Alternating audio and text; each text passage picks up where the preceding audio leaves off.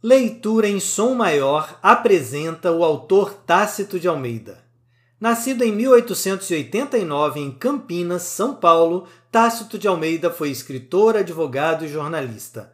Participou da realização da Semana de Arte Moderna de 1922 e colaborou com a revista Claxon, onde publicou poemas sob o pseudônimo de Carlos Alberto de Araújo. Irmão do também escritor, jornalista e advogado Guilherme de Almeida, Tácito atuou com destaque na Revolução Constitucionalista de 1932, redigindo o manifesto de fundação da Liga de Defesa Paulista.